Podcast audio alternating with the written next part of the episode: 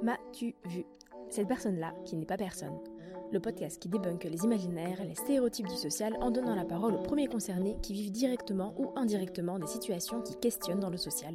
Et des expertes et experts en lien avec ces situations interviendront. Alors, abonnez-vous, partagez et parlez-en autour de vous et surtout n'hésitez pas à me contacter pour vos retours sur mon Insta matuvu.podcast. Mais avant toute chose, voici un abécédaire du social pour comprendre les bases de ce dont on parle. Une lettre, un concept. Installez-vous bien, socialisons.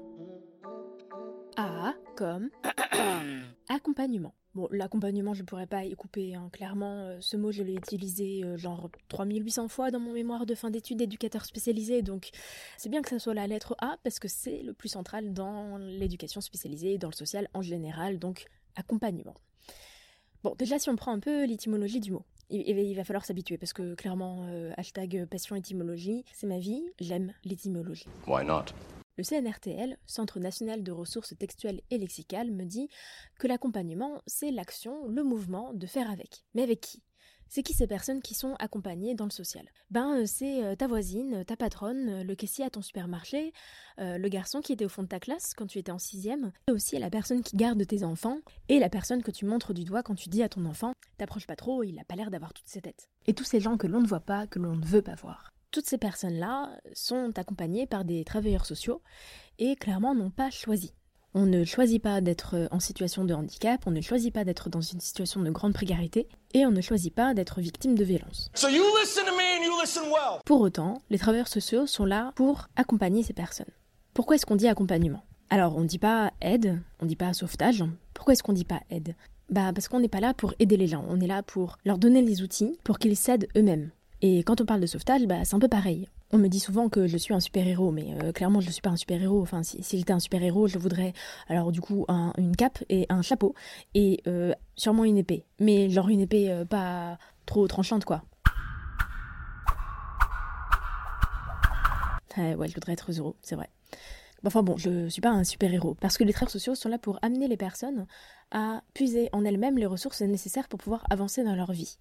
Alors c'est beau hein, comme ça, mais en fait c'est fastidieux, c'est long, c'est épuisant pour les accompagnants comme pour les accompagnés, et ça prend du temps.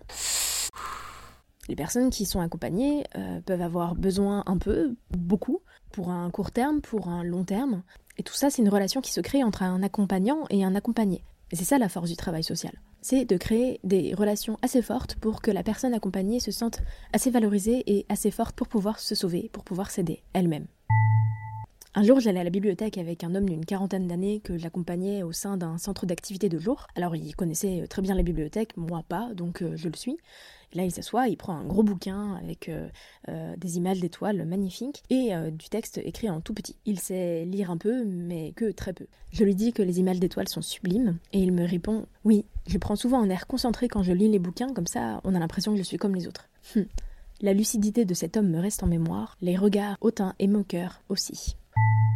Bon, et puis euh, clairement, euh, ce truc-là d'avoir un air concentré quand on lit un bouquin qui a l'air très compliqué, bah moi je le fais aussi. Hein.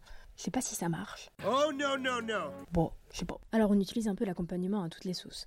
Mais l'idée c'est que l'accompagnement se fixe selon les besoins de chaque personne. Toutes ces personnes accompagnées, Orion les appelle le peuple du désastre dans l'enfant bleu de Henri Beauchelot. Parler de désastre pour toute une population, c'est aussi se dire que les personnes ont connu ou connaissent une euh, situation qui est grave souvent, mais qui ne les définit pas.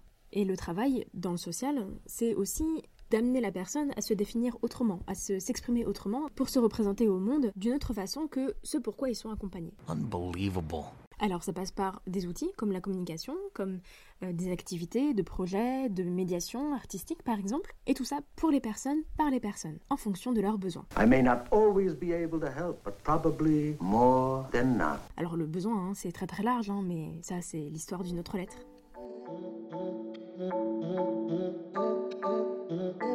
Merci d'avoir écouté cet épisode de M'as-tu vu, le podcast de cette personne-là qui n'est pas personne créé par Alice Sévin. On se retrouve sur mon Insta, m'as-tu vu pour podcast.